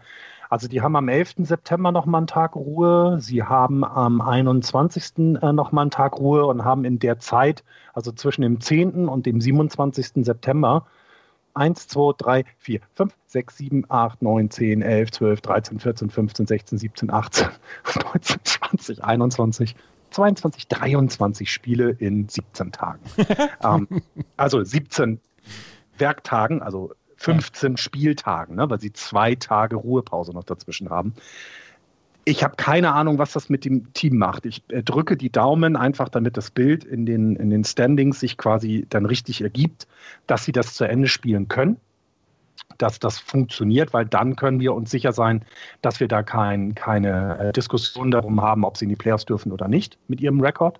Denn zurzeit wären sie in den Playoffs. Sie sind Zweiter der Division und das berechtigt sie, in die Playoffs zu kommen ich hoffe, dass sich das Bild dann so ergibt, dass, dass sie das schaffen. Aber ich sehe auch nicht, wie die Brewers jetzt sagen, ach komm, wir haben ja nur, ne, also wir haben ja so, wir haben ja so wenig äh, äh, äh, Spiele dann nicht so oder nicht so viele Spiele wie die, wie die Cardinals. Wir drehen das doch mal, denn von den, und das finde ich auch wieder sehr überraschend, überragend, von diesen 23 Spielen, und da haben sie halt 10 gegen die Milwaukee Brewers. Also es musste, das, das wäre ja sogar noch eine Chance für die Brewers daran zu kommen oder eben für die Cardinals, sich äh, da ab wegzubewegen. Du, du, spielst tatsächlich noch sechsmal in Milwaukee und viermal zu Hause gegen Milwaukee. Okay. Vielleicht dreht sich denn das gesamte Bild noch und die Brewers ziehen nochmal, aber alles, ich sehe es im Moment nicht. Ne? Ich sehe es nicht. Was siehst du denn in der National League West, außer dass die LA Dodgers äh, diese Woche mit voller Absicht eine Serie gegen die Colorado Rockies in den Sand gesetzt haben. Äh, also ich möchte das nochmal erwähnen. Die Los Angeles Dodgers, ich möchte das wirklich, weil es ist, das, das gilt nicht als Verschwörungstheorie, sondern ich rede hier, ich, ich erkläre jetzt Fakten. He talks the real shit now. Na, also weil es geht nicht darum, die Los Angeles Dodgers sind das beste Team der gesamten Major League. Es gibt kein Team, was besser ist. Die Los Angeles Dodgers haben in diesem Jahr noch keine Serie verloren. Baseball ist ein Spiel der Serien und deswegen sind sie so gut. Sie schaffen es, gegen jedes Team eine Dreier, Vierer, was auch immer Serie zu gewinnen.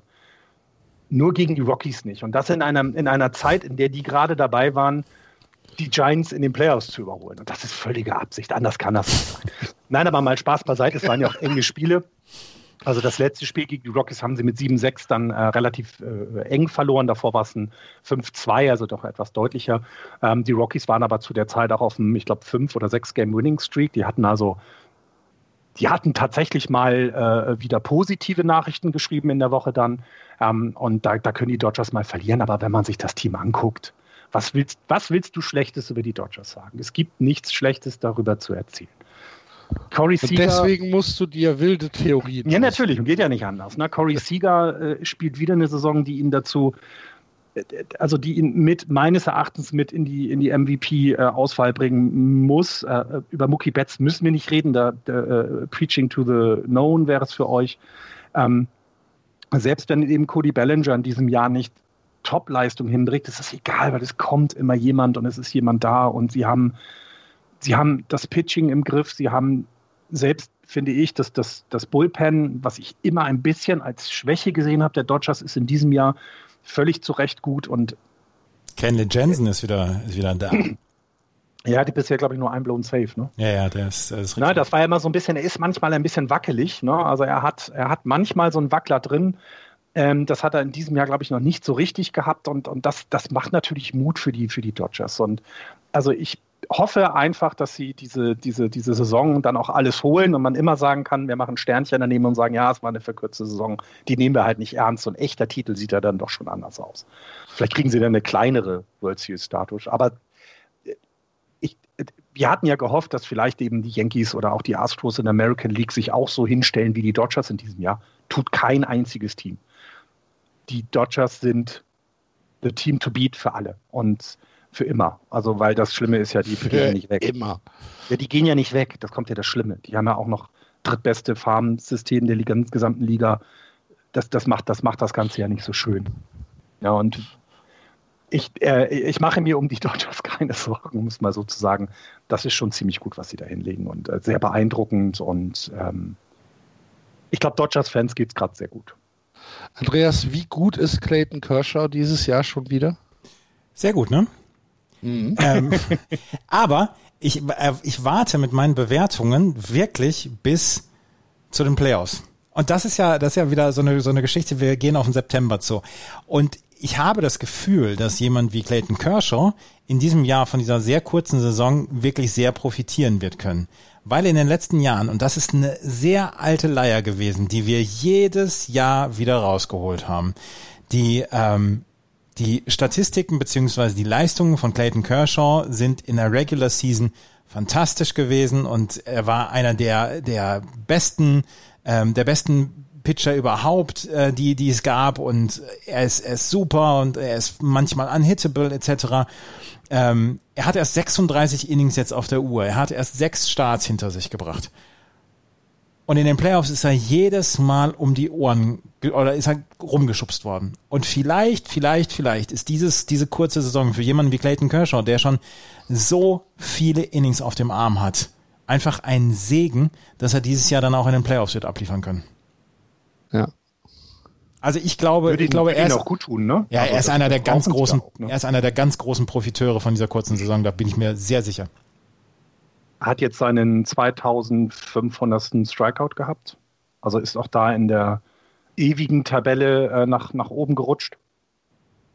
Ähm, und ich glaube, also ob man nun eben, egal wie man ihn bewertet, ne, also das, das was du gerade gesagt hast, stimmt ja alles. Ne? Das ist äh, tatsächlich es, es, gab, es gab ja immer diesen Makel oder immer diesen, na, wie soll man das sagen? Ja, die, dieses, diese Einschränkung, dass das halt in bestimmten Sachen nicht bringt. Aber ich meine, wenn du in der, in der, in der Liste der, der Strikeouts einfach jetzt 2500, da bist du echt bei den Großen dabei. Ne? Also da, da kannst du nicht viel gegen ihn sagen und ähm, lass ihn jetzt doch mal eben genau diese wenigen wenigen, wenigen ähm, äh, äh, Spiele nur haben, dann ja, ich glaube, dann, dann tut ihm das auch ganz gut. Wann kommt Joe Kelly zurück? Ich weiß es gar nicht. Warte, lasst, lasst mich gerade gucken. Lasst mich gerade gucken. LA Dodgers, Joe Kelly, expected to be out until at least September 12th. Hat eine ja, und dann kommen noch fünf Spiele Sperre drauf. ja. Ja, ist ja so. Ja, ja. Genau. Also er kommt. Hast du das mit Trevor Bauer eigentlich mitbekommen? Mit den Schuhen? Ja, ja, das hat mir hier angesprochen. Mhm. Free das Joe Kelly. Hier angesprochen? Ja. Kann ich mich schon gar nicht dran erinnern. schon etwas länger her. Ja, Joe Kelly im Moment noch mit dem Nuller ERA, ne? Oh, gut, er spielt nicht. ich habe auch einen Nuller ERA. Florian, ich habe auch einen Nuller ERA.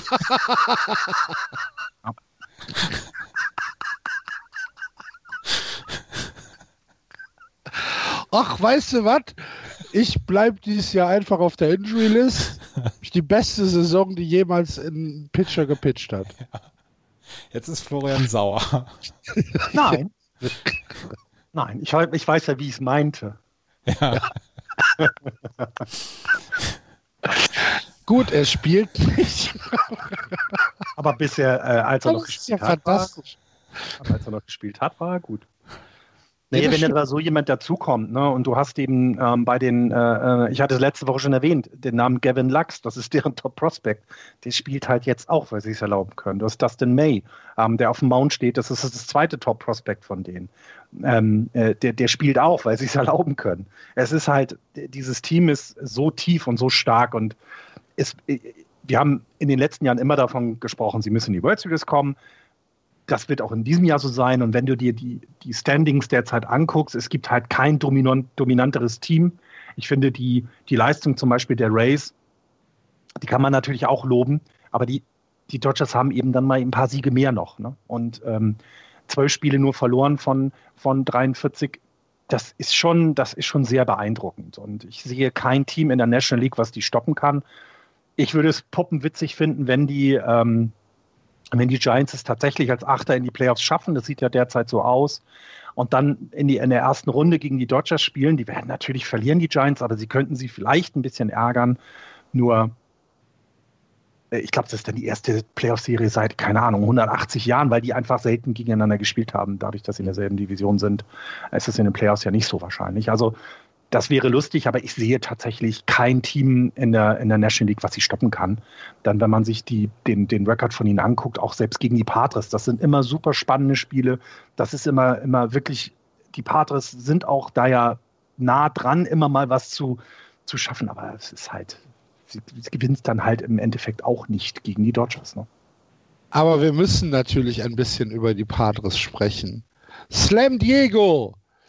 diese, diese Nacht in, äh, in, in Denver bei den Colorado Rockies. Mile High flogen die Bälle wieder aus dem Stadion. Will Myers, Grand Slam und Solo Home Run. 14 zu 5 gewinnen die San Diego Padres bei den Colorado Rockies.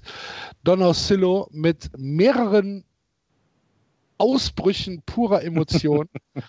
und ähm, wie wir es schon die gesamte Saison gesagt haben, die Padres enttäuschen uns nicht. Die Padres sind Must-See-TV. Es ist so fantastisch, den San Diego Padres zuzugucken.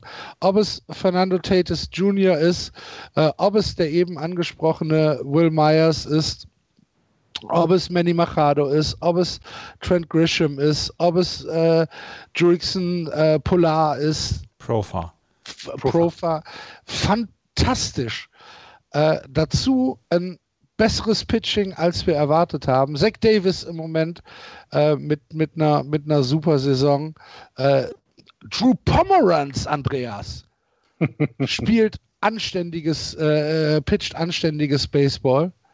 Ähm, ist, glaube ich, mittlerweile sogar auf der, auf der, auf der, auf der Closer-Position. Er ist auf jeden Fall im, im, Bullpen, er ist auf jeden Fall im Bullpen. Er hat ja bei den Red Sox damals gestartet und ähm, ich ja. meine, er ist, er ist, ist er Closer? Ich weiß es gar nicht genau. Ja, er, hat, er hat auf jeden Fall schon Saves. Genau, er hat ähm, Spiele schon mal äh, geschlossen. Er ist aber, ja. die sind so ein bisschen Closer bei Komitee, machen sie so ein bisschen.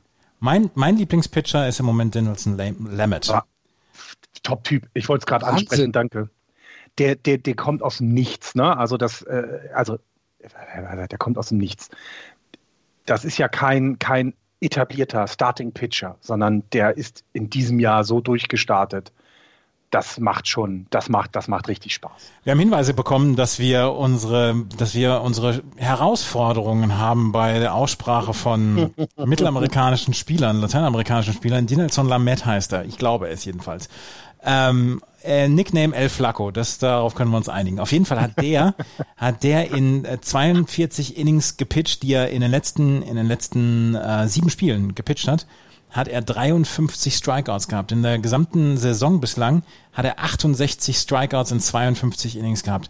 Der hat der, der sorgt dafür, dass die, dass die San Diego Padres gerade auch im, im Starting Pitching im Moment wirklich sehr gut beieinander sind. Und er ist im Moment so ein bisschen mein Lieblingspitcher, was die San Diego Padres angeht. Chris Paddock mag ich auch sehr gerne, aber der wird im Moment so ein bisschen häufiger rumgeschickt, rumgeschubst. Aber wenn Dinelson Lamet auf dem äh, Mount ist, da gucke ich hin. Da muss ich hingucken. Und Dennis Elisabeth hat in keinem Spiel bisher drei, mehr als drei Earned Runs abgegeben. Er hat äh, immer mindestens fünf Innings auf dem Mount, hat jetzt gerade mit 7.2 im letzten Spiel, glaube ich, sogar seinen Rekord an Innings auf dem Mount. Dann ist, man darf nicht feststellen, das ist erst seine zweite Saison. Also ist ja kein etablierter Spieler. Das ist schon äh, beeindruckend und ähm, ja, mit Mike Clevenger jetzt dazu. Ähm, bei, den, bei den Padres ist das einfach etwas, was was man in den Playoffs weiter beobachten kann. Es wird leider die Endstation dann äh, Los Angeles sein, aber das macht ja nichts. Die, die Patriots sind ja auch da, um zu bleiben. Ähm, wir haben, ne, der von mir eben angesprochene Clevenger hat halt äh, im nächsten Jahr auch noch seine, äh, seine Koffer in, in San Diego und ist kein Leihspieler, sondern noch ein weiteres Jahr da, macht sie damit tatsächlich nicht schlechter. Ne? Also das ist schon, da, was die da zusammen haben, ist super spektakulär. Axel, du hast es gesagt, das ist Must-See-TV, so ein bisschen wie die White Sox auch in der American League. Es passiert in jedem Spiel irgendwas, wo du hochguckst. Es gibt keine langweiligen Spiele der Padres. Ich möchte nur, vorgestern haben die Padres sehr knapp mit 1-0 gewonnen. Das ist ein so geniales Spiel gewesen. Das hat so einen Spaß gemacht zu gucken weil die ganze Zeit die Pitcher sich da die Bälle um die Ohren geworfen haben und das Ganze dann eben mit Morkov äh, äh, geendet ist, der sehr spektakulär war. Ähm, es, es, passiert was und ich glaube, äh, das tut auch so einer kurzen Saison sehr gut, dass du genau solche Teams hast. Ne? Obwohl dieses Spiel ja für die Padres absolut unüblich war, denn die Padres sind ja tatsächlich Slam Diego. 253 Runs, die meisten Runs in, in, in, in, in der MLB. Ähm, Sie haben die beste Slugging Percentage 4,86. Sie haben äh, fantastische On-Base Percentage mit 3,42 und äh, sie sind halt einfach hochspektakulär und wie jemand also für jemand wie mich, der ja aus der American League kommt und eher die Offensive des Baseballs gutiert als die Defensive, auch wenn ich natürlich äh, eine anständige Pitching-Leistung schon zu schätzen weiß, aber trotzdem für mich ist Baseball dann halt ähm, wirklich gerne auch mal, äh, wenn draufgeschlagen wird, sind die St. Diego Padres im Moment halt tatsächlich das Nonplusultra. Das ist das, was ich sehen will. Darf ich gerade noch einen Fun Fact dazu bringen? Ja. Eric Hosmer hat sich letzte Nacht einen Finger gebrochen. Bei was? Mhm. Bei einem Band. Ja, er hat einen Bandversuch gehabt und hat den schön Siehste? auf Feedbacks Finger gekriegt. Ja. sowas macht man ja auch so, Sowas macht man ja auch nicht. Ja, ja. Also es ist, es ist ich finde, ähm, die Offensive und ähm, das es macht tatsächlich bei den, bei den, ähm, bei den Pathos da auch Spaß zuzugucken, weil es so vielseitig ist. Es ist viel, natürlich sind es auch viele Home Runs. Sie haben jetzt 74 in dieser Saison geschlagen, damit aber nicht das Team mit den meisten Home Runs, das sind die Dodgers mit 79. Aber es, es passiert halt doch trotzdem immer was. Ne? Und, und das, das ist schon ziemlich cool, aber du kannst dir eben auch mal so ein untypisches Spiel dir angucken, wenn der Pitcher eine gute Leistung bringt. Ja, natürlich. Ich meine, ja, ja. äh, das, das, war, das war ähm, super gut. Das war äh, Lamet, ne? Der ja. da gepitcht hat. Ja. ja. War eine 7.2 Innings, das ist schon, das ist schon phänomenal.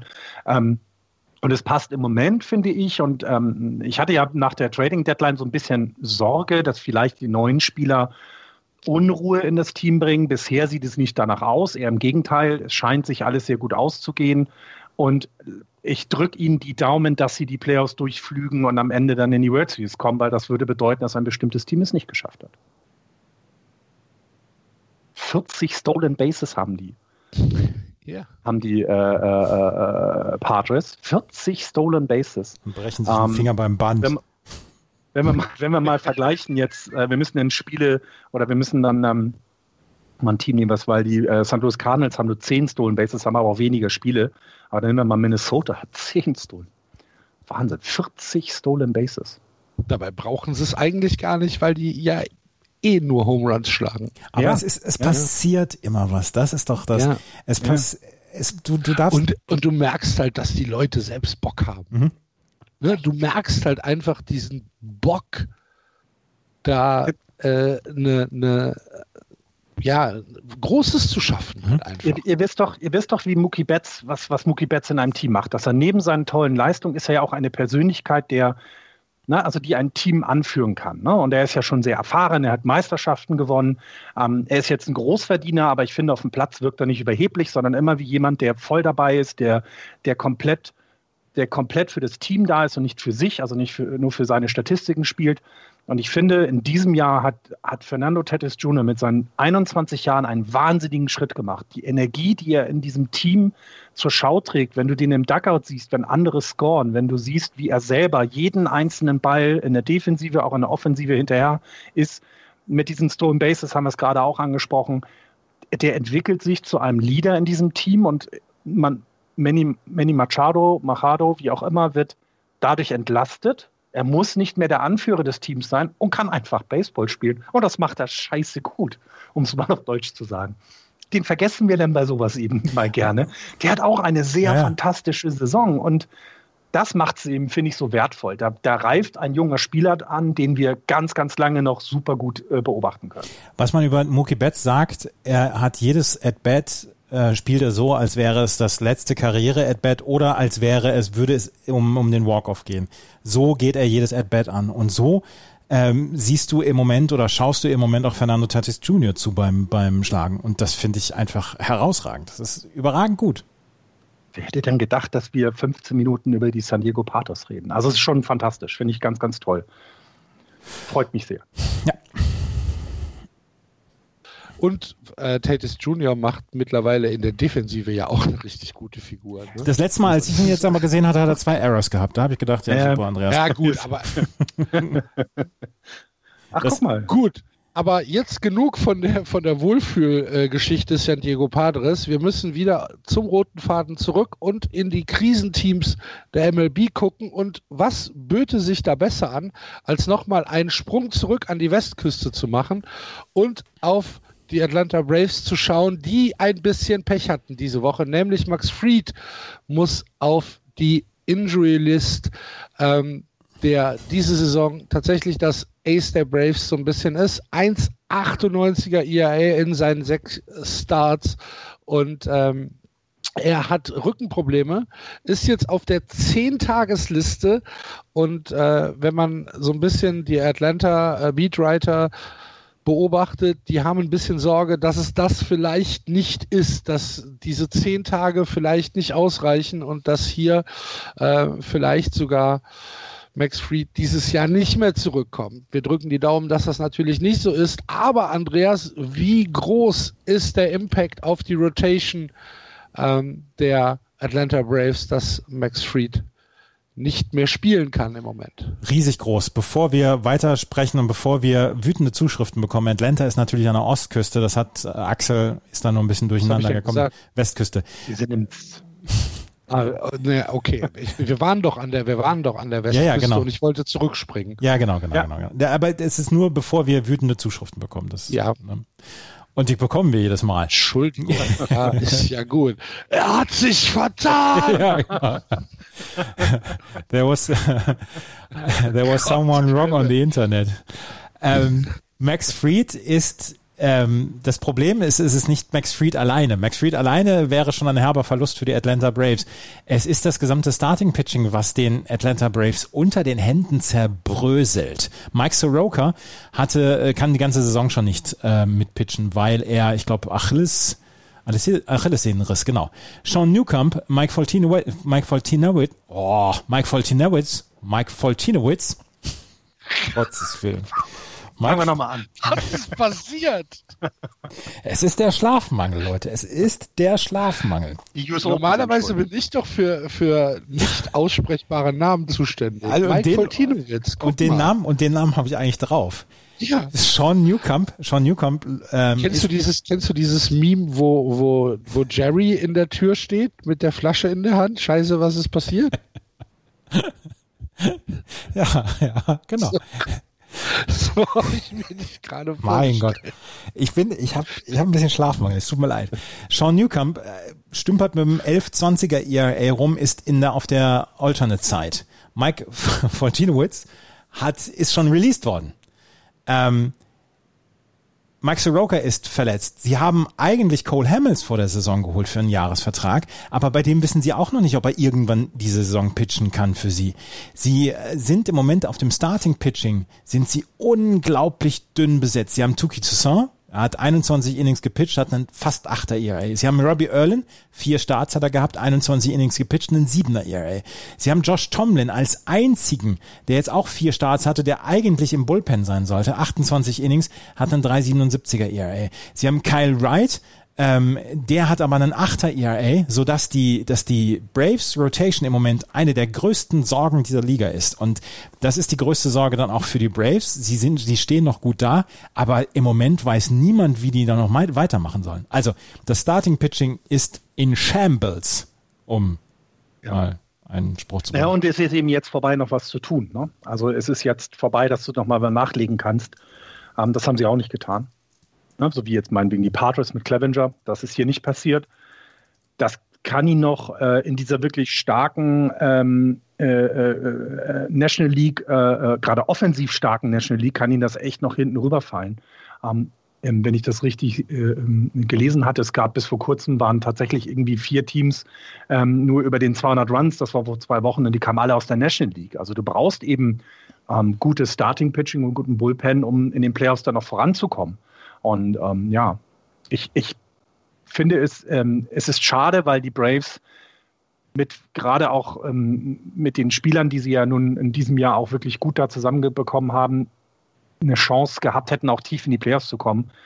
Es, es wird leider wohl dann sehr früh enden, dann, wenn du kein, wenn du die Rotation nicht hast, was sollst du dann machen? Ne? Ja, im Moment führen sie tatsächlich die Liga noch an, also die Division, die National League East, äh, mit anderthalb Spielen Vorsprung vor den Philadelphia Phillies. Und Florian, wenn ich das richtig im Kopf habe, im Vorgespräch hast du, du hast uns einige Informationen nicht gegeben, aber andere schon. Du möchtest nämlich auch ein bisschen über die Rotation der Phillies sprechen. Ich hatte, ich hatte ähm, einen Link rumgeschickt bei uns in der WhatsApp-Gruppe, dass die ähm, ähm, Phillies tatsächlich den schlechtesten Bullpen-ERA aller, aller Zeiten derzeit haben. Also ähm, die Phillies sind, ähm, haben sich tatsächlich ja gut, gut ähm, äh, ja, zurückgekämpft. Wir hatten vor zwei Wochen ähm, hatten wir mal das Thema, dass die vielleicht sogar komplett raus aus den Playoffs sind. Also dass sie einfach ähm, den Anschluss komplett verpasst haben. Das hat sich gewandelt. Ähm, sie haben in den letzten Wochen gerade auch offensiv äh, gute Leistungen hingelegt. Sie sind, ähm, sie sind immer näher auch an diese Playoff-Plätze ran, haben jetzt die Marlins überholt. Für mich im Moment so ein bisschen die Überraschung ähm, in den letzten Wochen positiv. Ähm, aber sie haben nichtsdestotrotz äh, den, den, also den schlechtesten Bullpen ERA in den letzten 90 Jahren. Der Bullpen ERA der ähm, Phillies ist im Moment bei 7.11. Und sie haben hier mal, äh, also es, es, es geht nicht schlechter. Und okay. das wird nochmal Probleme. Ja, das wird nochmal. Es geht nicht schlechter. Naja, es ist, das, wird, das wird den Probleme dann auch wieder bringen, weil ich habe es gerade angesprochen. Ne, wenn man sich die, die Run-Scored-Statistiken ähm, äh, anguckt, dann haben wir ähm, ähm, viele Teams, die über 200 sind oder knapp dran und davon kamen ganz, ganz viele aus der National League. Und du musst, du musst, das, das Pitching muss darauf vorbereitet sein. Und wenn, wenn dein Bullpen das nicht, nicht auf, ähm, auffangen kann, sondern du dich komplett auf dein Starting-Pitching verlassen musst, dann wird es schwer. Und äh, du, du hast als Phillies, hast du eben, bist du keinen Dodgers, die mit Kershaw und so weiter dabei sind. Zach Wheeler hat eine, eine wirklich gute Saison, das haben alle immer schon mal von ihm erwartet. Spätestens seit er bei den Mets war, jetzt ist er bei den Phillies im ich glaub, zweiten Jahr und, und zeigt eben, dass es kann, aber es ist halt auch ein Zach Wheeler nur, in Anführungsstrichen. Du hast mit ähm, Aaron Nola ähm, noch einer, der unter den, äh, äh noch ein Starting-Pitcher, der ein ERA unter drei hat mit 2,74. Naja, aber dann hast du Jake Arrieta, der immerhin seine Starts hat, äh, der, der, ja, der seine Innings vielleicht auch hat mit 33 äh, Innings in sieben Spielen. Das ist jetzt aber, in sieben Starts ist es jetzt auch nicht der Renner. 5,67er ERA. Du hast der Zach Eflin, 458er ERA. Und dann wird es schon noch übler. Und das ist für die Phillies dann tatsächlich, glaube ich, ein Problem nachher in den Playoffs. Selbst ja. Brandon Workman hat nicht eingeschlagen. Ich habe den Pitchen sehen, das war nicht Jod. Hm. Ähm, gibt es neben den äh, Braves und den, und den Phillies in der in der East tatsächlich noch realistische Chancen auf Playoff-Kandidaten? Was ist mit den Marlins? Glaubt ihr, dass die tatsächlich eine Chance auf die Playoffs haben? Ja, sie sind ja im Moment drin. Ja, Moment ja, sind sie, aber im Moment sind sie zweiter, äh, erster Wildcard-Inhaber sogar. Die äh, Giants sind zweiter nur. Ich, ich weiß es nicht. Die haben halt auch noch das Problem, dass ihnen ein paar Spiele fehlen. Es ist nicht so viel ja. wie, bei, wie bei den Cardinals. Bei den, bei den Marlins habe ich so ein bisschen das Gefühl, ähm, die haben einfach diese Saison Spaß. Also niemand hat mit denen doch wirklich gerechnet, dass die da oben mitmischen. Man hat eher an die Phillies, Nationals, selbst vermutlich ein paar ver verquerte Mets-Fans haben auch gesagt, dass sie dieses Jahr was schaffen und die Braves so. Und jetzt stehst du da, die haben wahnsinnig viel Spaß daran, was sie tun. Sie sind komplett nicht konstant genug. Ich meine, sie haben ein Run-Differential von plus minus null, 160 Runs gescored. 160 Runs against. Das ist auf beiden Seiten, also auf, ja, das ist einerseits noch nicht mal Mittelmaß, das andererseits das ist ja richtig gut, nur 160 Runs against.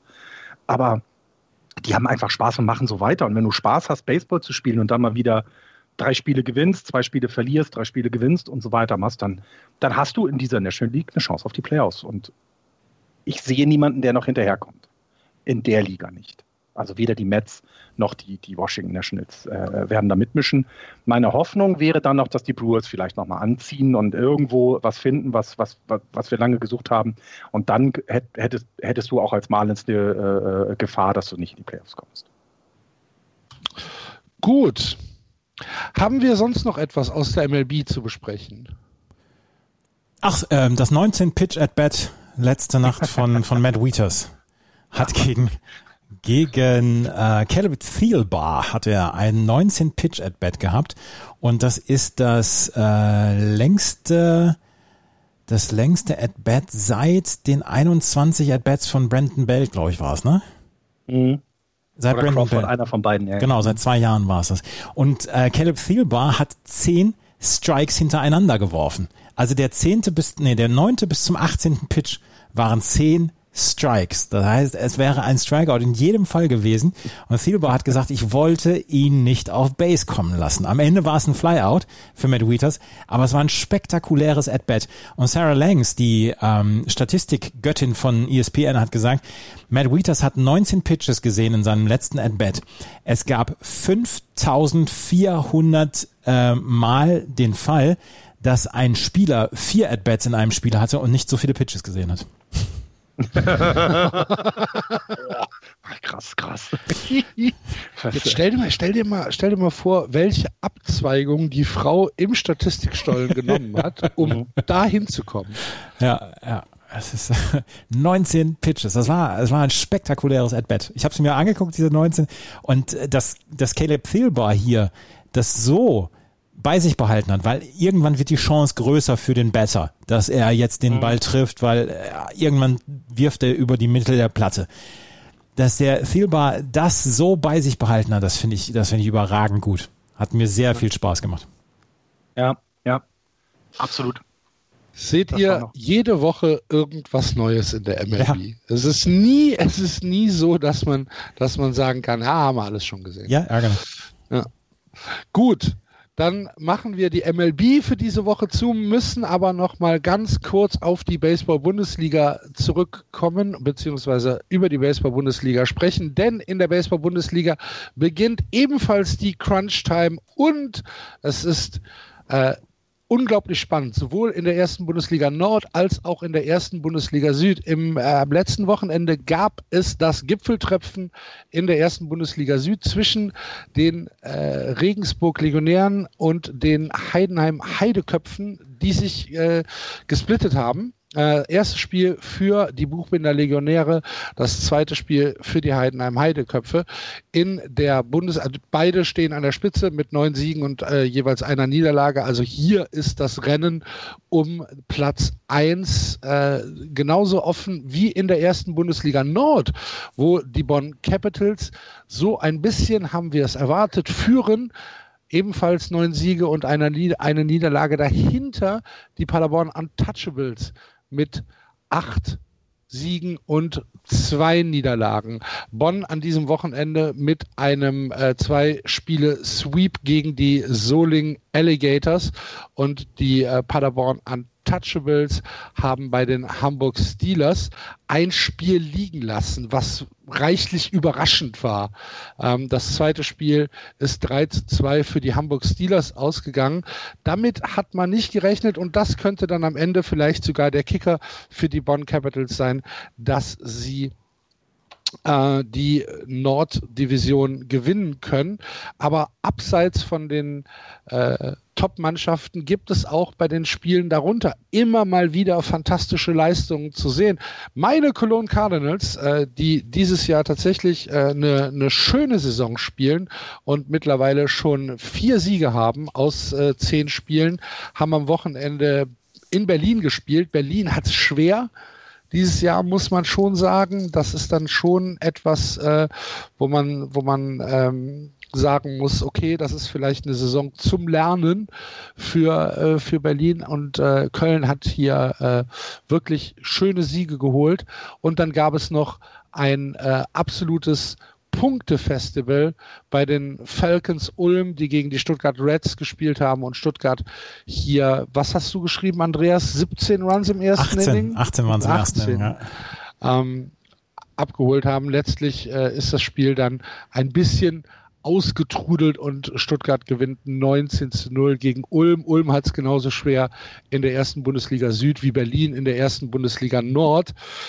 Und ähm, wir möchten hier dann nochmal darauf hinweisen, dass es ja jede Woche auch einen Baseball-Bundesliga-Podcast gibt, den Andreas macht auf meinsportpodcast.de. Swing and a Miss heißt der. Und Andreas, äh, um, um was geht es diese Woche? Wo liegt der Schwerpunkt? Ist Ja. es äh, das Gipfeltreffen? Ja, ist natürlich das Gipfeltreffen. Ich habe mit äh, Klaus Eckle, dem General Manager der Heidenheim Heideköpfe, habe ich ein Interview geführt und habe mit ihm darüber gesprochen, dass es zum Beispiel die, die skurrile Situation gab, dass Enobel Marquez Ramirez, einer ja der äh, er ist jetzt schon Mitte 40 und ist einer der ähm, einer der legendäreren Pitcher der Baseball Bundesliga, dass er es gesch nicht geschafft hat im äh, Spiel gegen die Regensburg Legionäre in Spiel 1 im Relief Pitching kein einziges auszumachen und hat acht Runs kassiert. Und das passiert ihm halt in seiner Karriere ist ihm das vielleicht, ein oder zweimal passiert und das zweite Spiel haben die Heideköpfe dann ja gewonnen. Sie werden sich unter Garantie im Halbfinale der Playoffs wiedersehen, die beiden Teams. Und ich habe mit Klaus Eckle gesprochen und im Norden habe ich mit Lars Sammetpreuß von den Solingen Alligators über deren Saison gesprochen, über die Spiele gegen die Bonn Capitals und ähm, wie sie die Saison, den Rest der Saison angehen. Also zwei Interviews sind da auch mit bei und nächste Woche gibt's dann auch wieder eine neue Sendung, wieder mit neuen Interviewpartnern. Und mit Tim. Collins hast du wieder. Ach ja, mit Tim Collins, hab- genau. Was immer sehr, sehr, äh, auch immer sehr angenehm ist, weil ich mag es, äh, wenn Leute so begeistert über das, was sie sehen, sprechen. Und ich meine, Tim ist ja jetzt kein Verantwortlicher bei den Hard Disciples, sondern berichtet darüber. Und ich finde es immer wieder, immer wieder schön, ihm zuzuhören, wenn er darüber spricht, über Ja. Baseball spricht. mit Tim habe ich über die Hard Disciples gesprochen und über das Spiel der Cologne Cardinals, weil da war Brandon Datson dabei bei den Cologne Cardinals, hat im, im zweiten Spieler da sieben RBI gehabt, zwei Home Runs geschlagen, drei Hits insgesamt. Also der war der Spieler der Woche auch in der Baseball-Bundesliga. Ja, Kanadier, Ja. der für die Cologne Cardinals spielt. Der übrigens äh, in Durham gespielt hat. Ja, Den Durham Bulls. und, nee, im College, aber egal. und hat, Schade. hat aber letzte, Schön, dass du nachfragst, Flo. Ja, hat letztes, hat letztes Jahr in Kanada gespielt und dann war er im Winter war er in Australien und dann ist er jetzt nach Deutschland gekommen.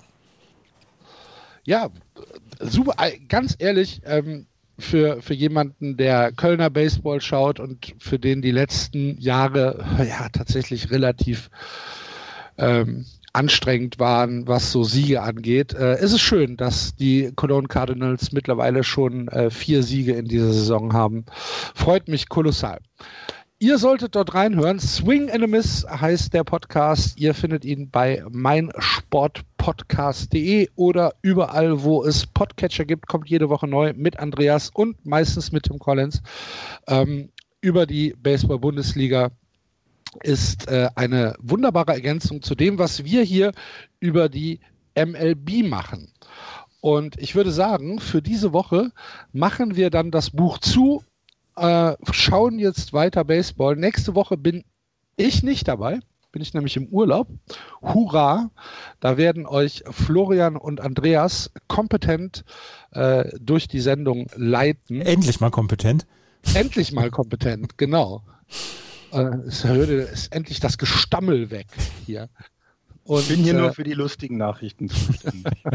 und in zwei Wochen sollte ich dann wieder dabei sein. Ich wünsche euch eine gute Zeit. Wir freuen uns natürlich über eure Kommentare auf Facebook, auf Twitter oder äh, unter dem Blog. Genauso freuen wir uns darauf, wenn ihr uns eine Rezension bei iTunes hinterlasst oder wenn ihr sagt, Just Baseball macht mir Spaß, ich möchte den Jungs einen Kaffee ausgeben, dann gibt es bei justbaseball.de einen kleinen Unterstützer-Button. Unten rechts findet ihr einen Link zu Steady. Dort könnt ihr uns für kleines Geld einen Kaffee im Monat ausgeben. Da freuen wir uns natürlich auch wirklich drüber. Vielen Dank an alle, die das bisher machen. Vielen Dank hier fürs Zuhören und äh, ja, viel Spaß weiterhin mit Baseball, Playball. Macht's gut. Tschüss. Tschüss. Ciao.